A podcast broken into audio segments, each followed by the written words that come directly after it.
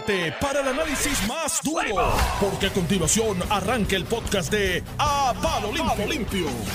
A palo limpio, estamos aquí. Yo soy José Sánchez Acosta. Aquí está en sustitución de José Báez, el talibán. No, en sustitución de José Báez, no, ocupando su silla en el día de hoy porque José Báez es insustituible. Ah, Ave María. ¡Qué Qué lambonazo! brutal.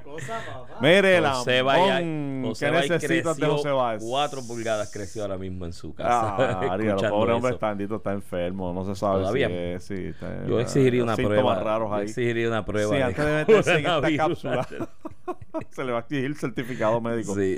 Este, deseamos que pronta recuperación al hombre que está por ahí. No, ya. no, eso debe ser la gripe, el flu que anda por ahí. Que eso es otra cosa también. Anda el flu en esta época. Sí, en invierno, que- terminando invierno. Y pues tú dices, ayer una señora estornudó al lado mío y Por eso no te todo el mundo la miró. Todo el mundo la miró como que... y yo bendito, pero la señora que Hay que estornuda, estornudar, Hay que eso no quiere- estornudar, eso. Eso va a crear una histeria. Si, si se confirman aquí casos de coronavirus, va a crear una histeria colectiva. Y las noticias que salen del mundo, ¿verdad? Porque la porque cuarentena. todavía, todavía no estamos histéricos. No, todavía Muchachos, falta más.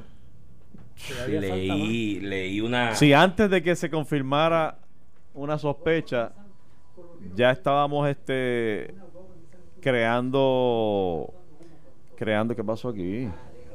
La chocaron. más. No, es que Calvira está asustado porque Alvira- hay una guagua que estaba este, Oye, pero botando ahí. humo. Ah, pues nos vamos Tranquilo, a prender en fuego. Nos vamos a prender en fuego aquí. Está al lado del carro ¿Se le tuyo. prendió en fuego la guagua este? Está al lado del carro tuyo. Pues Ah, sí, no, pues pero- está bien. eso- Yo creo que yo Sí. sé lo que. Mira, Es que llegó el, llegó el mandado por ahí botando Oye, sí, humo. no, yo me preocupé porque este salió ahí despavorido y Alvira. Mira, pues este, estamos en el aire, Alvira. Aquí estamos botando humo también aquí en este programa. Mira, Pues este, si estábamos preocupados, imagínate, antes de que surgiera la sospecha de un caso, eh, ya había aquí gente insinuando que habían cinco o seis casos. Este, imagínate cuando se confirme uno. no, yo tengo, a, yo Este, tengo a la directora de turismo a- arreguindada el corazón. Viste que, oye, Porque le han caído arriba, pues, Porque subiste ese barco crucero, y andaste por. Viejo San Juan y saludaste a la gobernadora y ahora la gobernadora saluda gente en la campaña y esto es un caos. sí, dicen Mira, que está yo- repartiendo el Yo virus. estaba leyendo un artículo ayer de un profesor de Harvard que es epidemiólogo y Ah, viene este, especialista en la, función. No, y, y él dice que existe una enorme probabilidad de que por lo menos dos terceras partes de los contagiados entrarán a Estados Unidos. Relax. Porque lo que te miden de alguna manera para discernir la fiebre. es la fiebre. Y él señala que este tipo de virus, dos terceras partes de las personas no demuestran ese síntoma. Y pues, yo- creo que no podemos vivir con esa histeria y ex- exigirle al gobierno. Esto me recuerda a mí un día que en, en Ocean Park, la marea está alta que da el Día de los Muertos y demás, Ajá, se ajá. metió al área de Ocean Park, tapó la carretera y yo vi gente en las redes sociales exigiendo, el gobierno tiene que hacer algo. Y yo, bueno, el gobierno puede hacer una de dos cosas con eso. O acostar los empleados allí en frente a la bahía para que el agua no pase y hacer un dique con, con seres humanos. O expropiar el área. porque eso es un área Porque es donde un no- área nunca se debió haber donde construido que se debió construido, se construyó ya y ¿qué vas a hacer? Expropiar porque cuando sube la marea en esas épocas el agua entra ahí. Y esto es lo mismo, o sea, va a entrar, yo creo que el gobierno tiene que estar pensando en primero, ¿qué vas a hacer? A la preocupación que yo señalé ayer aquí. Tienes 400 mil personas aproximadamente que no tienen seguro médico ni cualifican para la reforma. Tú tienes que crear un fondito de dinero y decirle a esa gente, mira, cuando sientan los síntomas, ve al hospital sin preocupación porque hay un fondito aquí para atender ese diagnóstico inicial. Tienes que hacer un inventario de envejecientes, que los envejecientes, las personas de edad avanzada, eh, eh, tienen mayor eh, fragilidad en su sistema inmunológico, tienes que hacer un inventario de esos que viven solos o que no tienen familiares cerca para darle monitoreo y seguirlos. ¿Cómo vas? ¿Te sientes bien para que cuando detectes un caso darle asistencia? Son las cosas que va a hacer el gobierno. Tienes que crear un fondito para las empresas que tengan que cesar parcialmente operaciones si aquí la cosa evoluciona, que no lo creo, a un punto donde haya que hacer cuarentenas de estas, donde encierran Sí, los sí, trabajadores, pues esos trabajadores pierden, la empresa pierde, ¿cómo le ayudas a incentivar esa pérdida? Eso es lo que tiene que estar pensando el gobierno. El que entre o no, mire mi hermano, eso es imposible en este momento. Claro, es cuando. Es cuándo y ¿Cuándo ¿Mm? Así que nada, De todos modos, yo realmente espero que, que no nos olvidemos de que, de que hay otros problemas en el país. Sí. Y entonces aquí, como atendemos problemas por, por, por ciclo, eh, de momento nos hemos olvidado de que hay, o habían hasta hace unas semanas atrás, eh, no sé cuántas cientos de escuelas sin abrir y cuántos miles de muchachos sin poder iniciar su semestre escolar o que lo iniciaron en alguna carpa en algún sitio. Eh, y que si las columnas cortas, que si la escuela aquella, eh, de momento como que todo eso queda en el olvido y- y, Exacto. y a mí no me da la gana de que se nos olvide. Este, y, y- y sé que hay unas preocupaciones con el virus, surgió la situación este del crucero, este que dicho sea de paso, escuchando ayer a algunos de los funcionarios en pelota dura eh, eh, explicando la cronología de los eventos, hasta puedo entender por qué llegó, porque tú sabes que se decía, y no sé si tú Iván lo mencionaste, que el que Jamaica le había negado la entrada Sí. Este y realmente no No, No fue así. Jamaica sí los recibió, lo, lo que dijo fue los italianos y los chinos se quedan adentro, no, no en el barco, no bajan. Por eso, y eso es- este, lo cual es diablo, mano, que tú, que tú sabes, se me hace bien difícil. Sí. Si yo soy un italiano, un chino y estoy en un crucero, que me digan a mí aquí no te puedes bajar. Por eso. Está bien, ¿sabes? Está, es bien está- inhumano, es bien inhumano. Eh, eh, sí, está ahí y, en la y- y nada te, te exime de que ese italiano y ese, o ese asiático esté perfectamente de salud y el otro, el estadounidense, el alemán, sea el que- Luego, luego de eso, exacto, luego de eso es que la persona se siente mal, acude a enfermería el 4 de febrero, o sea, cinco días antes de llegar aquí, y le dan antibiótico y muestra señales de, de mejorar. Por lo tanto, la descartan como un potencial problema. O sea, cuando llegan aquí, para fines del barco y la, tripu- la tripulación, no hay nadie con un problema eh, de, de enfermedad o de coronavirus o de lo que sea. Por lo tanto, no, no lo informan. Esa es la razón, ¿verdad? Se Claro. explica. No es hasta que llegan aquí y ya, acuérdate que el barco llega más o menos a las 7 de la mañana, que siempre llegan tempranito para que la gente se levante Seguro, y mire el camine sol y toda la cosa. San Juan y vea lo bonito que es Y no es como hasta las 10 de la mañana, ella sin haberse bajado, que ella va a la enfermería y dice, la verdad es que no me siento bien todavía, estoy todavía, ¿verdad? Con estos chava. síntomas. Pero ya están aquí, ya hay gente que está caminando por San Juan y ya está, de hecho se bajó, que tú habías dicho el 60%, el 96% de, la, de, la, de, los, de los visitantes eh, se, se bajó y caminó por San Juan, donde estabas tú ayer abrazándote con, con, con, Con los italianos, turistas, con los los turistas turistas. italianos. Este, así que un poco lo que te quiero decir y reforzando lo que te decía ayer, eh, sí hay que estar alerta, sí el gobierno debe ser diligente y puede serlo siempre más de lo que lo es, eh, pero yo no estoy preparado para condenar rápido a, No, no, a la administración de turno, la que sea, cuando surgen estas cosas a las cuales no, son, no, son noveles, ¿no? Son noveles y hay cosas que no están en control. Y cosas que no están en control, correctamente. Las variables que pueden estar en De hecho, cuando, control Cal- del- cuando Carla Campos sube al crucero, la directora de turismo de Puerto Rico, todavía no se sabe que hay un caso. Ende, y, y hay cosas que no están en control y es inevitable. Es igual que la, lo que estoy viendo. Que Porque la gente dice, ay, qué irresponsable ese teléfono. Pero si no, sabía, es no se que sabía. A eso me refiero, por eso es que digo que la tengo reguinda el corazón, porque vi gente diciendo, Carla Campos subió. Había gente ahí que posible coronavirus se bajó, andó por Viejo San Juan, estuvo con la gobernadora. La gobernadora hablaba a esa gente. Yo dije, Dios mío, la van, hecatombe. van a ocurrir van a ocurrir a cosas haber- que no deben ocurrir, pero no van a ocurrir por maldad. Oye, hay, hay, pero es que es inevitable. la- el portador de un virus es inevitable. Ni siquiera por negligencia. a esto súmale, esto súmale, José.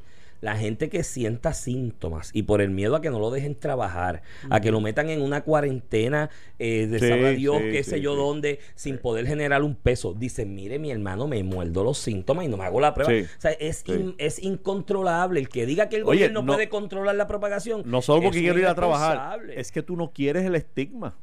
Por De ende, que la gente te saque el cuerpo y se tenga que poner una mascarilla cada vez que te ven. Por eso, entonces, La, la- el asunto es que hay cosas que tú no le puedes exigir al gobierno y la propagación y contagio no le puedes exigir al gobierno que lo evite. Es. estúpido de alguna manera. Mira, yo, yo vi esto el otro día, un crucero que lo tienen ahora mismo cerca de las costas de Oakland, eh, Sí, Ajá, sí, sí. eh, Detenido. varado y detenido. Están los enfermos de coronavirus dentro. Ya con de los demás, con los demás que están sanos.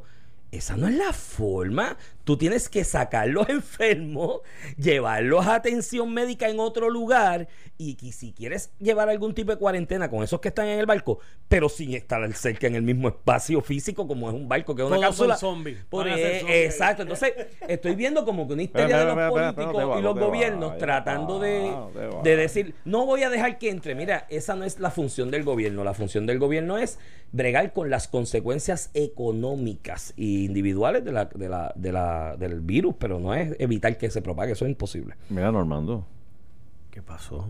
te escuché en una entrevista, en varias entrevistas bien buenas, bien interesantes. Digo, siempre tienes entrevistas interesantes. Siempre, Normando, pero hoy, hoy habían unos personajes muy particulares. ¿Verdad que se te escurrió Leo Díaz? Sí, Leo pero Díaz tuviste no- a Jorge Dávila. Jorge Dávila, pero Leo Díaz no aparece. Desde que ¿Y cómo que no aparece? Que no aparece de que, de que O no... lo fumigaron. O que te contestó y dijo no quiero hablar No, con... no, no, no, es que no aparece. Es posible Ayer que Guapa lo estaba no buscando.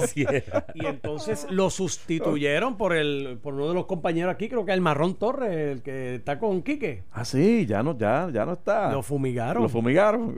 ¿Quién es el más Yo te iba a decir... Uno de los que panelistas de Quique, que también es- aparentemente está de portavoz de, Ah, la de la campaña de. Pierluisi, ok. Pero Leo no aparece y Leo hizo unas denuncias serias y graves. Yo tuve hoy a Jorge y le pregunté para que estuviera en récord. Pero no tan solo eso, él me dice que está con, él tiene contratos con tres alcaldes. Y me dice, los tres alcaldes están con Pierluisi. Pero cuando sigo Sí. indagando... Tan digo, blandito. Pero están blanditos. Sí, Claro, sí. se ablanda cualquiera. No, pues deja eso. Es Van que- a comenzar a saltar los alcaldes que están con Pierluisi para apoyar a Wanda. Eso es lo que quería discutir contigo. Y sé que te estás yendo ya. Pero este, el, el- no seamos ingenuos. Mira, yo, y déjame aclarar algo, porque ayer un poco le asigné la misma culpa a ambos, tanto a Leo como a Jorge. Y, y creo que no fue justo ese análisis, porque es claramente el provocador es Leo Díaz. Sí. ¿Saben? Ese evento, el incidente en Guapa, sin duda alguna, el provocador, el incitador, el que, el que inicialmente estuvo fuera de lugar, el que provocó ese ataque personalista fue Leo Díaz, sin duda alguna. Este, que por cierto, hace una denuncia que yo no sé qué standing pueda tener él para hacerla. Porque eso de que, ah, tú por dinero te mueves. Esta persona que fue parte del banquete que hubo en el municipio de Aníbal. Vega Borges en Toda Baja, Sí. este, Leo Díaz fue Y tener protagonista. y debe tener contrato Y Elías Sánchez actual, también, y debe este- tener contrato. Oye, O sea, estas este son gente que ha vivido- Ricky Rosselló que sigue corriendo y él Iván, esta los- gente ha vivido del gobierno toda la vida, han chupado de la teta del gobierno. Que ayer, que ayer que, ¿Ah? esa mesa sin sumar los millones en contratos que había. Entonces, eh, ese eh, día, eh, muchacho. Que por eso a mí me, me parece hasta un ¿Sabes chiste. todo lo que resolvía? Me parece un chiste el que Leo Díaz o All People sea quien denuncie que alguien se mueva por chavos públicos. Porque es Ujú. verdad que standing puede tener Leo Díaz para eso. Pero lo hizo. Lo hizo y como tú bien dices, hizo un señalamiento serio. Claro, y tiene que señalamiento por el que ahora tiene que dar la Sí. cara. Y no la está Esto dando. de que ahí tiro y me voy corriendo, que de hecho, en cierta medida, deben estar aplaudiéndole en algún círculo del partido o de los, de- de- del grupo de Pierluisi porque lo hizo. porque lo hizo, porque se tiró y mira cómo dio el golpe. Y lo escondemos ahora un rato y después lo soltamos otro rato. Y entonces puso a Jorge Dávila a la o al grupo de, de Wanda a la defensiva en el sentido de que tenía ese él sí se sintió nece- eh, eh, necesitado de atender tu entrevista eh, por, por respeto a ti o porque o por el ataque eh, a decir mira tengo contrato lo que pasa es que la defensa que da pues tú sabes que eh, pecaría uno de ingenuo Ah, si uno no quiere escudriñar lo que dice Jorge Dávila. Eh, él dice pues mira no que me diga cuál cliente yo he adquirido a través de luego de que me nombran eh, a dirigir la campaña pues no probablemente ninguno pero tú no crees que hay Que un beneficio cliente. y habrá un beneficio eventual O- de alguien con la cercanía que va a La- estar el, el que dirige la campaña de un de candidato a gobernador No, no, si no, ese gobernador no, no, gana no candidato, es que es incumbente. Que todavía maneja el presupuesto hasta Gran punto, diciembre. Y que en- tiene y- para y ahora se diseña un presupuesto nuevo que por lo menos lo administrará hasta enero y, dos y no, o y tres tú no que se sabes las necesidades por las que quieran cabildear esos, la esas- pregunta, esos la, clientes la o- pregunta clave se le hizo Normando cuando le dijo y clientes privados que se estén beneficiando de la gestión gubernamental. Él dijo categóricamente que ninguno. Si es, si la insinuación, porque parte de lo que dijo Leo fue eso, fue los chavitos y le mencionó a tus clientes. Si la información que tiene la gente de la campaña de Perluisi es que sí hay clientes de él privados que han obtenido algún beneficio por el fast tiren al track medio. en este momento, no, no, no, no es que lo diga en medio, es que con toda probabilidad mañana tendrás a alguien de la campaña de Perluisi llamándote y dándote información de cuáles son los clientes, ¿no? Porque él contestó categóricamente que, Que no. no. no, Y eso pues hay que ser o muy cuidadoso si es que los tienes y si no los tienes, pues con esa tranquilidad dices, pero si los tienes tienes que ser cuidadoso como contesta porque ya dijiste categóricamente que no. que Si te sacan uno, uno, Ya- ya- uno ya- que te ya te digan, creo. mira, fulano de tal cliente tuyo privado le dieron este beneficio en el gobierno. Pues el- el- lo, lo que la gobernadora no puede hacer desde mi punto de vista Bueno, no puede hacer muchas cosas. no es, hacer muchas cosas. entre otras cosas no podía despachar el asunto con un este Eso no eh, se esto hace. debe ser de ideas Eso no se hace. no no no señora gobernadora. Esto no es un asunto venir ahora con una expresión fresita de que ah, vamos a hacer esto eh, es un debate de ideas. No no no no no. Aquí hubo una imputación contra la persona que dirige su campaña y usted tiene que explicar. O sea esta no puede pasar por debajo de la manga. Eh, pues, de nuevo por eso aplaudo y, y reconozco la valentía de Jorge Dávila de dar cara, porque definitivamente de ese equipo alguien tenía que dar cara. Yo pensaría que hubiese sido la gobernadora, porque es la jefa, después de todo, de, este asunto, de, su campaña.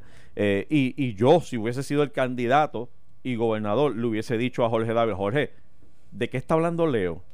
¿De qué estamos hablando? Porque quiero dar una conferencia de prensa ahora para explicar o, o negar y desmentir a Leo Díaz. Explícame realmente. Eso es lo que yo esperaría de un Commander in Chief. Y eso no lo estoy viendo. Tuvo que salir Jorge Bueno. Dávila, lo cual aplaudo, pero, pero pre- hubiese preferido escuchar a la gobernadora en esto. Porque a la hora de la verdad, mira, yo, yo criticaba ayer a los, a los directores de campaña del Partido Popular porque son funcionarios públicos. Entonces, es como que cada partido tiene su propia forma de cogernos de De pendango. Sí, es como que, eh, mira, ahora que te vas, Normando. Ah, y- No te puedes ir. No, este, quédate, quédate no, no, aquí hasta las no, no, nueve. sé que te tienes que ir. Es pero divertido contigo. De lo que estábamos hablando ahorita, eh, acuérdate del sol. Eso va. Del Eh, sol. cachín, cachín. Sí.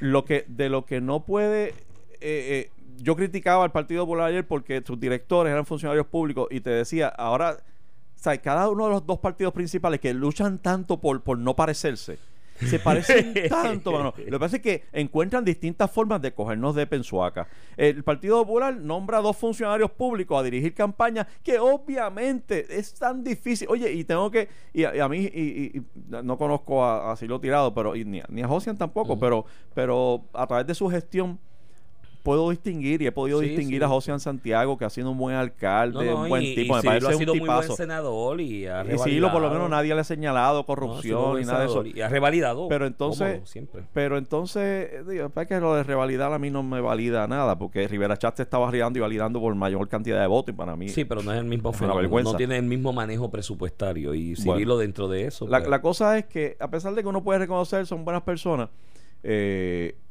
eh, me parece, tú sabes, un chiste de mal gusto este asunto de que de la pared china que pueden construir para distanciarse en horas laborables de su campaña, de su no rol como re- directores de Pero campaña. un ¿sabes? alcalde, Si un tú estás dirigiendo una campaña full, Por eso, pero un alcalde. tú no estás, tú no puedes dirigir un alcalde, un municipio ni dirigir ni tu oficina como en, senador. en ambas funciones, tanto en la de alcalde como en la de director de campaña, no hay hora de entrada ni de salida, porque es enorme la cantidad de trabajo que tienes que hacer. Muchas veces te tienes que levantar a las 6 de la Por mañana. eso, por eso y yo te estar hasta digo. las 10 de la noche en una gestión. Entonces, si tienes las dos a la vez, pues sí, ¿sabes? Este es el refrán de que uno de los dos lechones se te va a quemar. Exactamente. En, en el caso, de, Entonces, el caso de de- Carmen Yulín, que dirige la de Bernie Sanders y es candidata a la gobernación Ahí también, está, y dirige está. el municipio. Qué mejor ejemplo. Mira el municipio de San Juan cómo está. Eh, está- Tiene tres, tres, tres sombreros, hermano, enormes cada Eh, uno. solamente Eduardo Batia eh, no corrió la misma, el mismo, la misma rutina eh, porque nombró a, a la licenciada Aníbal Sloan de, de portavoz. portavoz. Sí, Entonces, que ya tiene nombre para director de campaña. ¿Qué qué? Que tiene nombre para director Ah, que no va a ser Aníbal Sloan. No, no, ella es portavoz en este momento, pero que tiene nombre para Ah, director ok, de bueno, campaña. pues, pues que, que empiece porque... Estuvo aspirando a la alcaldía de San Juan en algún momento, me dicen. Ah, sí. Mm, te lo dejo ahí, te lo dejo ahí. Este, Sigue, próximo tema. Bueno, a lo que iba es, los PNP también encuentran su forma. Los PNP no nombraron a, a funcionarios públicos. eh, eh, nombran a Leo Díaz y a Jorge Dávila. Pero en el PNP el beneficio parece ser eventualmente. Es como que, ok, está ahí, porque entonces aquel que ayudó, la que dirigió la campaña, se convierte en el Elías Sánchez de la vida, que va a estar a cargo de 20 cosas y va a poder cabildear y le abren las puertas y va a poder estar en chat privado, privilegiados con el gobernador o la gobernadora. O sea, eh, eh, es una forma Y muchas veces tan burda de burlarse de nosotros. y muchas veces en ese cabildeo hasta el gobernador o gobernador está al, al- al margen y, y desinformado de eso. Es que es la persona que estuvo cerca todo el tiempo como director de campaña. Bueno, Jorge David Abre en la entrevista con Normando cuando le dice usted es portavoz y él dijo no, no, director ejecutivo de la campaña. Ay, Sí, con ese en el hombro, director ejecutivo. Entonces son la gente que luego llega a la agencia con un cliente a cabildear, a buscar un contrato y el director de la agencia dice, ay, ese era el director de campaña, tienes que darle algo. Y esa es porque la si no se enfogona el gobernador o la Y gobernadora. de esa es la parte que la gobernadora o gobernador de turno tiene que protegerse y protegernos a nosotros. Evitar de alguna manera, en vez de estar legislando cuanta bobería, es, es- a- e- estableciendo los rigores los protocolos o los reglamentos necesarios para impedir que esas personas que logran acceso por dirigir una campaña, luego logren acceso privilegiado a esas personas privilegiados que no tienes ni tú ni el que nos está escuchando. Bueno, ahora mismo, como te dije, en julio primero comienza un nuevo presupuesto gubernamental. Y eso conlleva de ordinario renovaciones de contratos, se rescinde de otros contratos. Cuando Jorge Dávila vaya a una agencia en julio primero a buscar un contrato o a llevar a un cliente a que busque un contrato, ¿qué jefe de agencia se lo va a negar? Como Elías Sánchez en la administración de. Ricardo O Rosselló sea, que y en como ese, muchos otros en, ese aspecto también. yo, yo puedo entender Eh, eh, yo puedo entender la indignación de Jorge Dávila a quien distingo y respeto no mi, mi, mi- lo poco que he conocido de él una deferencia y un respeto enorme hacia él y puedo de- puedo a mí me entender parece también. me puedo parece- entender y- su y, y en el incidente ese de, de- Sí, de sí. televisión, definitivamente él fue víctima. Él, él no fue el provocador. yo no me atrevo él no fue el provocador. bueno, lo que pasa yo es que, me atrevo, que- yo no me atrevo aquí a decir No, no, yo, yo lo, yo lo vi. Yo vi el programa, No, no, no. los escuché bien. Ahí yo y, me remito- y el, el- el atacante fue Leo. Ahí yo me pasa es que él jugó el remito- juego también. Ahí yo me y remito una expresión que le hizo un amigo cuando la guerra y la pelea con lo del chat, ¿no? De Telegram, que yo le dije, en guerra de pandillas yo no tomo bando. O sea, allá las pandillas que se saquen los ojos entre ellos. Pero, y lo respeto y lo distingo, pero, y puedo y- entender su indignación porque te, te atacan de esa manera, tú te molestas y, pero tampoco se puede desgarrar las vestiduras en la plaza. Porque eso implicaría a que de julio primero en adelante no va a ir a buscar contrato a agencias ni nada por el estilo. Ah, no, Si no, Wanda gana no, esa primaria. no, no, no, yo no estoy, yo estoy separando una sabes. cosa, lo que va a pasar, como te dije ahorita, lo que va a pasar eventualmente. Sí, pero te estoy hablando de la si pelea, de la pelea de televisión. más. Te estoy hablando de la pelea de televisión. El provocador fue Leo. Yo no Porque le dijo, tienes contrato, estás buscando chavito. Bueno, él fue el que brincó el tema. O sea, quien, quien a- empezó el ataque personalista fue, fue Leo, sin duda. Mira- alguna. ah, que aquel jugó el juego y también, y después al final se terminó diciendo hasta perro muerto. En el pasillo. Pero, la grabación que salió después fue en el pero pasillo. sí, la no crítica mía es a lo que puede pasar eventualmente, que es lo que Claro. ha pasado históricamente, porque los gobernantes no han puesto La raya. la raya. Los legisladores tampoco, porque En no nos importa. En algunos países eso se ha resuelto donde tú separas las funciones del partido de la función pública y tiras unos linderos. Si tú eres funcionario del partido, director de campaña, secretario general del partido y demás, no puedes estar en la El director de contratación campaña pública y demás. gobernador siempre termina bien Por parado. eso, pero en algunos países te estoy diciendo que para resolver ese asunto han tirado el lindero y dice, no, la cosa del su- el partido, es más, han tirado el lindero al punto de que el presidente del partido no puede ser candidato a gobernador ni viceversa, son funciones separadas. Pero aquí, bendito, estamos a años luz de que eso pase. Así que, De eh, eh, es muy lamentable a la larga, tú sabes, pero tú sabes lo más que a mí me incomoda que esa ofensa que Jorge Dávila se atribuye que se le hizo fue porque le señalaron contratos o buscar chavos a través de la gestión que está haciendo como director de campaña, ¿no? Porque de cierta manera la insinuación de Leo Díaz es, eh, "Ve, tú estás ahí por chavo, o sea, no estás ahí porque creas mucho, estén convencidos. Ese es el entre líneas de, la, de lo que le tiró Leo Díaz. Entonces es como que me puedes decir cualquier cosa, me puedes decir hasta perro muerto, me puedes mentar la madre, pero no te metas con los contratos, mano. O sea, eso es lo que a mí me indigna.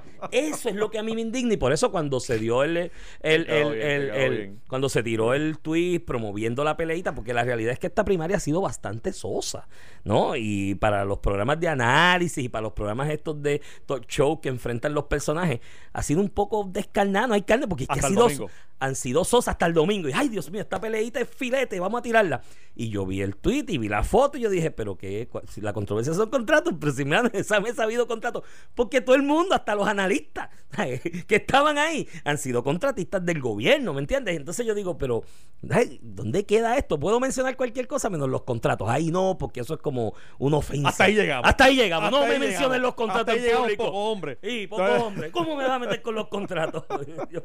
Eso es malo, no, mano. no, es que es fuerte. Mira, mano, pero, pero al final del camino de eso es que se trata, de todo el mundo defendiendo sus intereses personales. Aquí no hay nadie defendiendo intereses país. de Puerto Rico. Eso es lo indignante. aquí no hay nadie Eso defendiendo intereses de. Puerto Rico, ni diciendo, y no va a pasar esto cuando yo No. sea esto, cuando yo sea... No, no, No, no, no, es el billete Es que y el estoy defendiendo bolsillo. mi billete y eso es lo que más me ofende y qué bueno que tú traes Y te ese lo punto. dicen en privado y, te, y, y tú te le lo dices contra el país, las cosas que hay que hacer y te dicen, ay, por chico, eso, no, por mira, eso, eso". tengo que robarle, es que tengo que robarle una cita a Benjamín Torres Gotay en una columna que escribió ayer en el Nuevo Día, que dice, el día de las elecciones se hacen y se deshacen fortunas. ¿Eso es así? Esas son las elecciones, Esas en, son las elecciones Rico. en Puerto El Rico. momento donde se hacen y se deshacen Y muchos de los que están cerca del poder, tú le dices, mira, vamos a mejorar el país, te dicen, ay, no, esto ya se chavó, vamos a mejorar el bolsillo. ¿Eh? Con eso dicho, vamos a una pausa y regresamos con la orden de entregarle el informe de los suministros. Estás escuchando el podcast de A Palo Limpio de Noti1630. De regreso, amigos, a Palo Limpio, Noti 1630. Hoy es martes 10 de marzo del 2020. Ya vamos a un tercio del año. ¿Viste? Este, yo soy José. Sánchez Acosta, ese que escuchan es el talibán del análisis, Iván Rivera. Oye, llegó a acuerdo Estados Unidos con el talibán. Estados Unidos va a retirar las ¿Viste? tropas y el talibán nuevamente Papá, ese es Trump trabajando para ti. la- los Mira, sembraríos de este, opio. Mira, hay que hablar, hay que hablar. El, gobierno no quiere entregarle el informe, Iván. ¿Qué hacemos con esta gente? Ella, ella- la gobernadora ahora, la administración, el secretario, el departamento de justicia, acaba ayer. Tú sabes que el sábado me parece que fue que le, le ordenaron al gobierno entregar en 24 horas el informe de los hallazgos de la investigación de los suministros en Ponce. Y, y entonces, pues el gobierno, en lugar de entregar, lo que hizo fue que acudió al Tribunal de Apelaciones, a lo cual tiene derecho a apelar la decisión de primera instancia. eh, y de paso solicitar una orden para dejar sin efecto la orden de instancia de la jueza Laura Sí, Celis que- Roques. No es dejarla sin efecto, es- Paralizarla. Es un auxilio de jurisdicción. Paraliza Paralizarla. la orden a lo que revisas el recurso. A ver si Así que eh, eh, en ese en, en ese interín pues, le permite al, al Departamento de Justicia pues no tener que cumplir y a la vez presentar al apelativo cuáles son sus argumentos por los cuales no tiene que, que entregar ese informe a la Cámara, que a la Comisión Especial que lo pidió.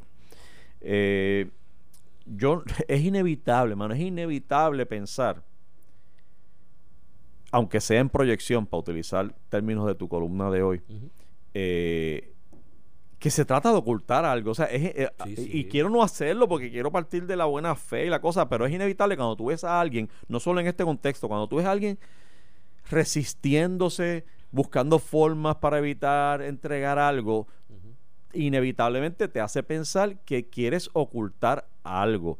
Y cuando no entregas, cuando no divulgas, en ese espacio, ¿qué, qué es lo que ocupa la mente? La especulación. Y especulación no tiene límites. Yo puedo especular lo que me dé la gana y puedes especular que no lo quieres entregar porque no aparecieron los delitos que tú entiendes. O, o quieres o puedes especular que para evitar un potencial impacto negativo en la primaria electoral, el equipo de la administración está Agarraudes. agarrado para que no surja de ahí. Oye, ya hay gente diciendo, es que en ese informe dice que la gobernadora sabía que se estaban eh, eh, que, que se estaba utilizando ese almacén y que se y, y el contenido del, del- del almacén. Este, es que la gobernadora, o sea, puedes pensar 20 cosas y en medio de un proceso primarista la mente, la mente se le vuela a uno, a No, y es cualquiera. fatal. y, y sería fatal para ella que se divulgue información de ese índole, ¿no? De que, Sí, sí. de que sabías de la existencia del almacén, de que sabías del contenido y te paraste en una conferencia de prensa el 18 de enero por la tarde a decir, voy a votar gente porque me mintieron. Esa es la parte- Yo soy la defensora del pueblo, lo me lo es y esa actitud de No, no, no, a mí, ocultar mi información es inaceptable. Entonces, después que salga que no te ocultaron ninguna información porque tú la sabías. Pero no solo decir que voy a votar, es que rodaron las cabezas. Sí, rodaron las Es que rodó la cabeza de, funcionarios de import. Casualmente los que estaban con Luis en la primaria, pero Casualmente, exacto. Casualmente, de hecho, en el caso de Glorimar Andújar, la ex secretaria de familia, bajo la sombra de una investigación de la cual no sabemos nada tampoco, yo preferiría saber de esa. De esa tengo más curiosidad que de la del informe este de los, de los hallazgos de Ponce. Porque esa es una, un señalamiento que hace la ex secretaria de familia de que la directora de ATSEF andaba distribuyendo suministros con Evelyn Vázquez. con favoritismos politiqueros para beneficiar políticos y ahí que se menciona la figura de Belín Vázquez que por alguna razón participaba de forma protagónica de las reuniones allá con los coroneles y todo. Ella, ella estaba en la- a la cabeza de, la sumi- de, de- de los suministros estos. Y hay un señalamiento que es el que hace que Glorimar Andújar se pare del cargo y suspenda a la directora de ACCEF en lo que investiga porque le están diciendo, recibe querellas de gente diciéndole, esta señora está repartiendo esto a los PNP específicamente a Evelyn Baez y al otro. para resaltar su imagen. Claro, para politiquear, pa' para politiquear. que debe ser hasta delito, manos. Que no Jugar, jugar con la desgracia y un desastre como ese, en ese momento, y tú estás jugando a la politiquería barata esta de, de miércoles por la Y noche. yo coincido contigo, eso debería ser delito. Debería ser delito, mano. Cuando el escándalo de los vagones, yo recuerdo al aire, en otro medio, conversar con Aníbal José Torres, presidente del PNP actualmente, cuando eso senador, que fue el que más me dio el asunto de los vagones, ¿no? Desde la oposición. Y yo le decía, pero es que eso es lo que se ha hecho históricamente en Puerto Rico. Se hizo en Hugo, se hizo en George y se hizo en María. El en el municipio que hay un alcalde del partido contrario al de gobierno, tú sabes lo que hace. Le llevaban la mercancía de ayuda al presidente del partido de gobierno, que no era o era el candidato a alcalde en oposición, aunque, aunque era del partido de gobierno central, para que lo repartiera e hiciera política. Yo le digo, pero ¿por qué no se tipifica eso como delito? En el Código Penal. O se crea una ley especial de manejo de suministro en situaciones de emergencia donde eso, utilizar los, los insumos que se recaban o que pague el- el- se pagan con dinero del pueblo para beneficiar políticamente a alguien. Eso debería ser delito. Ah, pero nadie se atreve. Y esa investigación es la que yo quiero. Esa yo la quiero. Yo quiero saber qué pasó con eso. Mira, Más que cosas otras cosas. Pero entonces, tienes al gobierno que levanta como argumento el, el que se trata del sumario fiscal y por eso no se puede divulgar. Bueno. Y bueno, vamos a, vamos a hablar un poquito de eso. El sumario fiscal se refiere al expediente que levanta el fiscal cuando le llegue una denuncia eh, de un policía o de la, de la parte que sea, eh, como parte de su investigación. Y entonces ahí eso incluye entrevistas que ha hecho, declaraciones juradas que haya hecho de, de de testigos y potenciales testigos del querellante. Eh, ese es el sumario fiscal a grandes rasgos. Entonces el, el- el- el gobierno dice, esto es parte del sumario fiscal, yo estoy haciendo, conduciendo una investigación criminal en este momento, de manera que yo no puedo divulgar eso porque dañaría. Y efectivamente, si fuera el sumario fiscal, sin duda alguna, yo voto a favor de la confidencialidad, confidencialidad de ese documento. Lo discutía con Baez los otros días, cuando se hablaba de la ley de transparencia hasta que aprobaron y toda la cosa. Este, pero, pero, en el orden cronológico de las cosas, lo cierto es que el informe que está solicitando la Comisión Especial de la Cámara no es el trabajo de los fiscales, es el trabajo que se le, se le comisionó, se le requirió a Elmer Román, porque tú te acuerdas que esto surge de cuando surge el asunto de, de- de- los suministros allá del, Del- del- el del almacén- fiscalizador. El almacén que estaba en almacén en Ponce. Ponce. Lo primero que hizo la gobernadora fue suspendo a Carlos Acevedo, lo saco de ahí y Elmer Román en 48 horas Hazme un informe. prodúceme un informe de qué fue lo que pasó y dónde fallamos y qué pasó. Ese es el informe del que está que quiere la cámara y ese es el informe Oye, que yo he criticado a la Cámara por esta solicitud urgente que hace de él, porque yo no sé qué tipo de legislación va a producir eh, eh, ese, tener ese informe en las manos. Pero, pero, solicitado está, derecho tienen a solicitarlo y estamos evaluando ahora un asunto de estricto derecho. Y si es sumario fiscal o no. Y lo cierto es que esto Bueno. no es sumario fiscal. Esto es un, Un documento informe administrativo. Administrativo. Es Lo que pasa es el híbrido. ¿Tú sabes dónde está el híbrido y por qué la, la administración usa ese argumento? Porque el Melromán se vira y lo, y lo encarga al NIE. Entonces el informe, es mi apreciación, es firmado por un agente del NIE. Que tú sabes que antes pertenecía a justicia. Pero eso no hay problema con eso porque tú tachas el nombre de la gente y lo publicas. Yo me leí la sentencia de la juez Laura Seri de Laura Seri- de Laura o sea, de Seri la- Roque, que es la que se está. Instancia. Que es la que se está apelando. Que dice O sea, que allí no había nada confidencial, que ella hace, es un, falso, que eso- ella hace un desglose a grandes rasgos del contenido del informe y sus anejos. Sus anejos en esencia son leyes y órdenes administrativas, no, no, no son nada eh, declaraciones juradas ni nada por el estilo, según ella lo relata. Hay una declaración, hay una declaración jurada de una persona del DIE, eh, no sé si es el director, no recuerdo ahora eh, el detalle, pero una, una declaración jurada donde ella hace una tabla en la página 22, 23 de, de la sentencia, de lo que dice la declaración jurada y lo que ella leyó en el informe.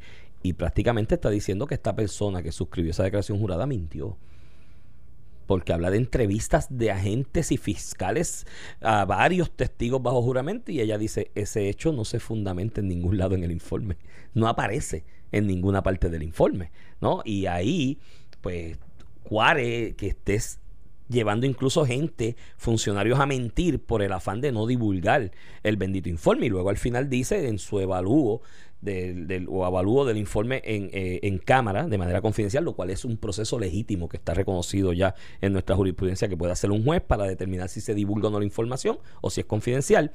Ella dice, mira, no hay nada que justifique esa confidencialidad, no hay ningún privilegio ni ninguna información sobre seguridad de personas y testigos que se que esté en riesgo de divulgarse, por lo tanto, prima el derecho de acceso a la información de la prensa en el mismo y debe entregarse y va más allá, y eso yo lo cito en la columna de hoy, que de título Proyección, Percepción y Realidad. Eh, y dice, la actitud del gobierno en este caso ha sido temeraria y contumaz. Y eso es fuerte. Eso son palabras mayores. Tú acusar de temeridad, ¿no? A funcionarios públicos que son abogados, que conocen lo que representa el término temeridad ante una corte de justicia, pues son palabras fuertes. Yo lo Razón te lo- por la cual es una maroma tirarse para el apelativo con eso. Claro, porque el apelativo Porque puede. apelativo confirma. Esa de sentencia. Está confirmando, ¿no? está confirmando la temeridad. Está confirmando la temeridad y puede haber los referidos que ella haya que haber ahí a nivel ético de algunas personas, ¿no? Que son abogados. Porque Razón por la el cual- código de ética de la profesión nuestra, Joey, tú no te lo quitas. Cuando eres fiscal o eres funcionario público ni nada por el estilo, te persigue toda la vida, ¿no? hasta en tu casa durmiendo prácticamente. Yo lo voy a resumir en esto, Joey. Aquí a alguien se le ocurrió, y es lo que yo discuto en la columna en el periódico El Vocero, que invito a los radioescuchas que la lean. Aquí a alguien se le ocurrió ese 18 decir, bueno, aquí está. Dos pájaros de un tiro. Salimos de los que están con Perluisi en agencias de- esenciales en este momento, como son vivienda y familia, y de vez le damos esa proyección a la gente que aquí estoy yo, tu gobernadora, defendiendo el pueblo por encima de los míos, que hasta los votos, a base de un planteamiento de que me ocultaron información y yo no sabía. Y yo lo que planteo es que la política es proyección y percepción, y esa máxima es verdad. Tú sabes, la política es proyectar unas cosas y que la gente la perciba de la manera favorable a tu gestión, y para eso se usan los terremotos, los huracanes, ahora los virus en distintas partes del mundo.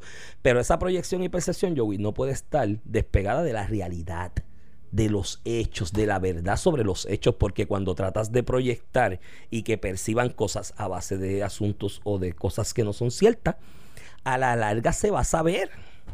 Entonces obra en tu contra. Y ahora, mira, tú el despelote. ¿Tú sabes la cantidad de cientos de miles de dólares que se están gastando aquí? De fondos públicos para proteger la confidencialidad del informe, que aparentemente no hay ninguna eh, razón o base legal para ser confidencial. Todo porque, por lo que tú analizaste al inicio en la introducción del tema, de que se vería muy mal que salga de ese informe y se desprenda que si la gobernadora sabía y que se le paró al frente al pueblo un sábado. Todo tú sabes por qué. Por la bendita vaina de reaccionar a las redes sociales. Porque como las redes sociales tiran algo y todo el mundo, ay Dios mío, ay, ay, ay, el almacén, me lo están ocultando, ay, el almacén, ay, los suministros, ay, qué delito, ay, qué cuestión. Se paró allí para popularizar la cosa, hacerse la más popular con la gente, decir, voy a votar gente y esto, cuando era tan fácil para decir, mire señores, sí, ese almacén existe, es parte de un plan de manejo de emergencias aquí que se diseñó después de María, que incluye tener almacenes Lament- regionales. el agua expiró hace dos meses. Eh, y, se nos pasó, usarla. y se nos pasó esa. De hecho, sale en el propio informe, y eso lo, lo señala la juez en, en el resumen que hace el informe, que el 9 y el 10 de enero, después de este asunto de los terremotos, se repartieron suministros de ese almacén. Al alcalde de Yauco y a otro alcalde de Peñuelas, no creo, no recuerdo el nombre, se llegaron a repartir, era fácil decir, mira, está ahí, era parte de un plan después de María que se incomunicaron las vías de acceso en el país y se diseñó por alguien en el manejo de, emergencia del país, tener almacenes regionales para cuando ocurre eso nuevamente, que ocurrió en María, que las autopistas se tapan, que las carreteras se derrumban y hay que tener suministros a nivel regional, que no era la razón, que no ocurrió en el terremoto, en el terremoto los suministros llegaron porque no se derrumbaron las carreteras. Entonces, se usó alguno, alguno no, y se nos expiró el agua. Y by the way, en esa conferencia de prensa decir, los que se metieron allí se llevaron eso y los repartieron, los voy a acusar por saqueo. Porque allí hubo un saqueo y eso es una realidad. Y se metió gente. ¿Quién me dice a mí que eso se le distribuyó? Pues la, intrusión fue opuesta por populismo, porque todo el gobierno en este país no se hace previendo, se hace reaccionando. Y la reacción ante el león fiscalizador, o como se llame, del bendito video y la gente allí indignada y todo el mundo, vamos a reaccionar populistamente. No, lo que procedía es decir, ven acá, ¿quién me dice a mí quiénes fueron los que sacaron la mercancía de allí? Esa mercancía llegó a las manos de los necesitados. ¿Qué garantía tú y yo tenemos, José, que esa mercancía que estaba allí con fondos públicos, que el agua expiró, pero las otras no, porque había baterías, las baterías no expiran, eso no se utilizó para venderse? en lugar de dársela a la gente. Esa era la investigación que había que hacer, pero no, porque decir eso era impopular. Porque como en las redes sociales había, qué sé yo, cuántos miles de likes al video del león fiscalizador y qué sé yo cuántos retweets al león fiscalizador, había que reaccionar populistamente. No, el líder tiene que en ocasiones coger el toro por los cuernos y decir, mire mi hermano, yo sé que la opinión popular generalizada es esta, pero está mal. Y aquí lo que corresponde hacer en mi deber ministerial como líder es esto y esto es lo que voy a hacer aunque sea impopular, pero explicarlo bien el por qué. Y aquí se hizo todo lo contrario y ahora se están gastando miles de dólares, cientos de miles de dólares en este litigio por parte del gobierno para que no se sepa eso. Que ya todo el mundo lo sabe. ¿Tú sabes lo peor de esto? Que la insistencia de Rodríguez Aguiló y los que están en la Cámara en contra de Wanda Vázquez en esta guerra primarista de J.P. Ya saben lo que dice el informe. O ellos, vamos a ser tan sansos de decir, no, ellos no saben, ellos saben. Lo que pasa es que quieren tenerlo en la mano para enseñárselo a la gente en medio de la primaria. Eso es todo. Y yo dudo mucho que puedan estirar esto hasta junio. O sea, yo dudo mucho, porque yo no creo que el apelativo, en una situación tangencial de acceso a la información, que es un derecho constitucional bajo el derecho a la libertad de expresión, el tribunal apelativo extienda esto mucho más, de par de semanas. Esto es una determinación que va a bajar. Irán al Supremo, me imagino, y seguirán tratando de estirar el chicle. Mira, ya o sea, yo creo que ya, total, ya el, ya el dueño del país y del PNP y el gobernador de facto Rivera Chávez le dijo, mira, den el informe ese ya. Pues ya, el jefe habló, o sea, den el informe y no lo tiren más, he dicho yo, y mala mía, que no solté los topos. no, no, muy bien, muy bien. Mira, yo creo que se nos acabó el tiempo, ¿verdad, este Nelson? ¿De verdad? acabó lo que se daba? Anda, el tiempo vuela cuando uno se divierte. No, tan triste. Este, nada, ya habrá oportunidad de hablar en la semana de, de, otros temas. Está por ahí también la aprobación de la de la reforma electoral en la legislatura. Se aprobó en la legislatura, ahora va para la gobernadora. Allá, escuché a Josie esta mañana con Normando en la reacción y un poco es los, los, argumentos principales de oposición a la reforma electoral. Número uno es el, voto por internet que se va a poder, eh, voto electrónico que se va a permitir hacer por primera vez en la, en, la próxima elección, no en la primaria, en la próxima elección general. La prisa eh, como a prueba piloto lo llaman, la incapacitados y ausentes. Eh, y lo otro, que es lo que se llama el, el asalto al aparato electoral, eh, que es el, el que el, presidente de la, de la comisión sea electo por aquel partido que obtuvo la mayor cantidad de votos íntegros en la elección pasada, lo cual ha ocurrido en los últimos. Pero eso se ha hecho así sin que en los últimos no sé cuántas décadas. Porque lo, eh, eh, de alguna manera. que ha dominado ha sido el PNP, de manera que, es un poco. Ahí que está la concepción de que esto es un asalto. Esto es un asalto ya, este tenemos que que, que ¿verdad? Este, eso que, se está que del PNP al, proceso electoral. Pero bueno, otro día se puede discutir sobre eso. Bueno, ahora, gracias a todos por la sintonía. Gracias, Iván, por, estar aquí. Te cuesta un almuerzo, ¿no? Y, Muchas gracias. Eso te, lo tienes. Esto fue el podcast de a, Palo Limpio de Noti1630. Dale play a tu podcast favorito a través de Apple Podcasts, Spotify, Google Podcasts, Stitcher y notiuno.com.